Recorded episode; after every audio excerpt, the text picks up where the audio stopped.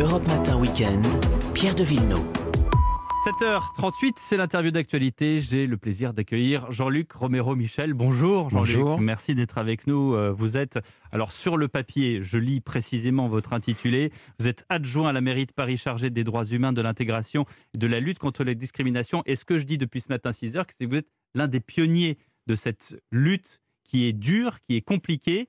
Euh, Vous êtes en studio de Bon Matin. On peut dire que nous sommes en 2021 et que la question des, droits LGBT n'est pas réglée. Hier soir, dans les images que vous avez vues, qui, qui nous sont parvenues du sommet européen, on a eu celle de Viktor Orban, seul, ne parlant à personne, alors que les autres chefs d'État sont regroupés à, parler en- entre eux.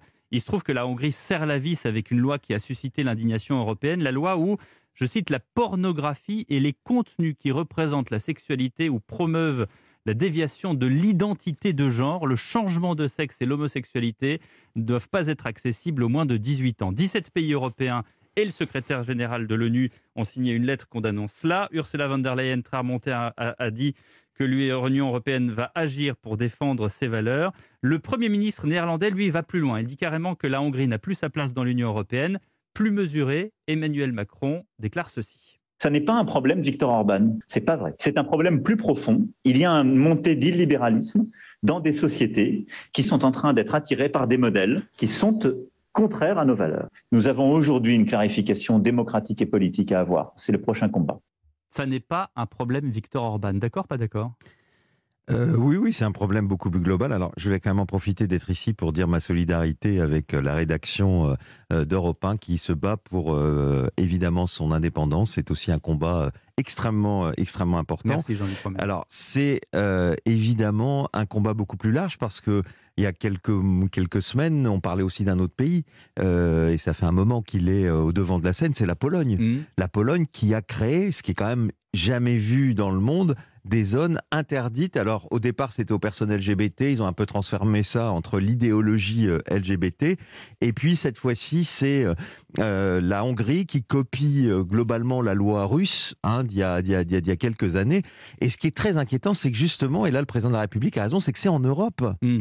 Euh, L'Europe... Mais c'est est plus ba- grave si c'est en Europe, parce Ben, qu'il y a d'autres pays hors Union européenne, des, des- certains pays qui sont des dictatures, où effectivement euh, il y, a, il y a la même chose. Ben, c'est d'autant plus grave que dans euh, la constitution, enfin dans ce Ouais. qu'est l'Europe, Oui. il, y a, il y a cette valeur d'inclusion, de respect de chacune et de chacun euh, dans, sa, dans sa diversité. Et vous imaginez quand l'Europe, et on le voit avec les pays qui dans le monde pénalisent l'homosexualité, il y en a plus de, 160, euh, plus de 70, Ouais. quand ils voient aujourd'hui ce qui se passe en Europe, et Ouais. nous qui leur disons c'est scandaleux Oui, de oui, mettre en prison, de tuer des homosexuels, ils nous disent mais attendez, pourquoi vous nous donnez des leçons? Regardez ce qui se passe en Pologne, et maintenant ils vont pouvoir nous dire regardez ce qui se passe en Hongrie, parce que quand même, assimiler... Enfin, on ne euh, tue la- pas des gens, on ne tue pas des homosexuels en Pologne. quand même. Non, non, non, mais, non, mais- je, je dis ces pays qui le ouais. font, ces pays qui le font, et qu'on a montré du doigt que l'Europe euh, condamne euh, régulièrement, euh, eh bien aujourd'hui ils se disent bah regardez ce qui se passe en Europe, notamment interdire des gens de pouvoir euh, circuler, vivre, aller dans des magasins euh, parce qu'ils sont euh, LGBTQI+, c'est quand même un scandale et c'est quand même un retour en arrière qui est extrêmement inquiétant. C'est pour ça que la réponse de la diplomatie européenne, de la plupart des pays européens, est extrêmement importante parce qu'on ne peut pas céder là-dessus, parce que nous passons pour le camp de la liberté, pour le camp du respect des personnes, et donc nous devons, nous devons être une- d'une fermeté absolue. Alors d'une fermeté absolue, quand le Premier ministre néerlandais dit il faut sortir la Hongrie de l'Union européenne, il ne le dit pas comme ça, il dit que la Hongrie n'a pas sa place dans l'Union européenne. Est-ce que finalement c'est une bonne solution? Parce qu'en fait, c'est certains pourraient se dire que c'est reculer pour mieux sauter, c'est-à-dire qu'on évite le problème au lieu de faire bouger les choses. Moi, je pense qu'il faut continuer à faire avancer les choses. Il faut faire avancer la Pologne, il faut faire avancer la Hongrie, Comment? Il faut faire avancer un certain Comment? nombre de pays. Bah, d'abord, vous savez, d'abord, il y a les sanctions financières. Et croyez-moi que au bout d'un moment, ça finit par jouer. Parce que ces pays, ils ont besoin de l'Europe. Comme on a fait avec la Russie quand il y a eu Bien la guerre sûr. contre Et l'Ukraine. ils C'est pas sont en Europe. Ils bénéficient d'un certain nombre de subsides qui sont indispensables pour leur économie. Eh bien, il y a un moment, il faut taper sur le porte-monnaie. Et je crois que c'est comme ça qu'on avancera, parce qu'il ne s'agit pas d'exclure aujourd'hui Et Mm. je comprends euh, l'am- l'ambassadeur, je comprends certains ministres qui aujourd'hui sont totalement agacés de voir en face d'eux des gens qui sont littéralement homophobes Mm. et qui sont pas qu'homophobes parce que euh, regardez ce qu'ils disent aussi sur euh, sur les migrants, ce qu'ils font sur les migrants. Il se passe aujourd'hui quelque chose qui est inacceptable en Europe et je pense que il faut les euh, les sanctionner. Quand- Où ça va les gêner, c'est-à-dire avec l'argent. Alors, euh, Victor Orban, pour sa défense, déclare ceci. Il dit la loi ne porte pas sur les homosexuels, elle concerne la façon dont les parents veulent faire l'éducation sexuelle de leurs enfants. Il dit d'ailleurs, sous le régime communiste, l'homosexualité était punie et je me suis battu pour la liberté des homosexuels. Vous lui répondez quoi? Non, mais attendez, quand on assimile à l'école l'homosexualité à la, porno- à la pornographie ou à je sais pas quoi, vous savez, Mm. ça me fait penser aux années 60 en Mm, France, mm. quand vous aviez les parlementaires qui, a- qui votaient une loi sur les fléaux sociaux et qui mettaient l'alcoolisme et l'homosexualité dans les fléaux sociaux.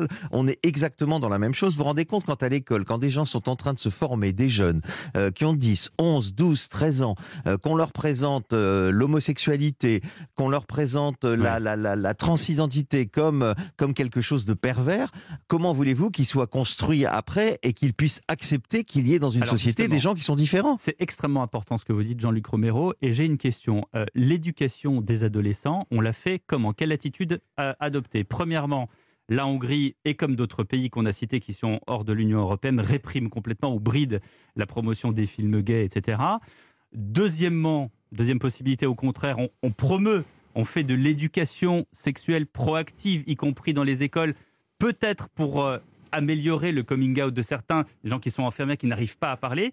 Ou troisièmement, troisième possibilité, on ne fait rien et on laisse venir, on n'est ni pro ni actif, on laisse venir, on laisse parler les enfants quand ils le veulent.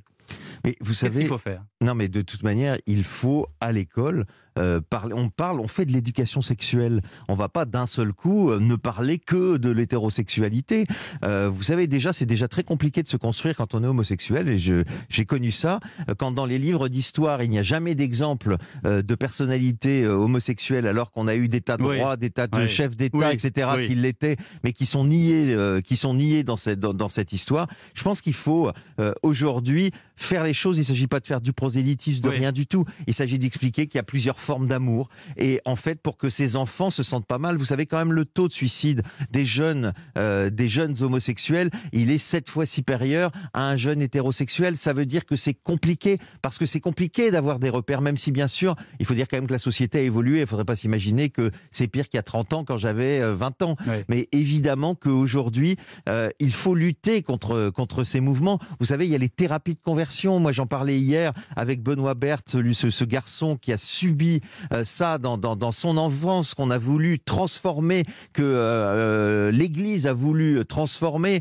Euh, vous vous rendez compte qu'en France, on fait encore ça en 2021 Ben, Il faut se battre aussi contre tout ça. Il faut se battre contre ce mouvement. Et je pense que les Français euh, n'acceptent plus d'ailleurs. Ils sont aujourd'hui d'une ouverture d'esprit qu'on n'a jamais connue et ça, c'est important. Merci beaucoup de votre témoignage, Jean-Luc Romero, ce matin. Et cette marche des fiertés aujourd'hui, évidemment, aura une tournure toute particulière avec les événements dont on vient de parler. Merci beaucoup, Jean-Luc Romero était notre invité sur europe1.fr. Vous pouvez réécouter justement cette, euh, cette interview dans un instant, c'est les experts.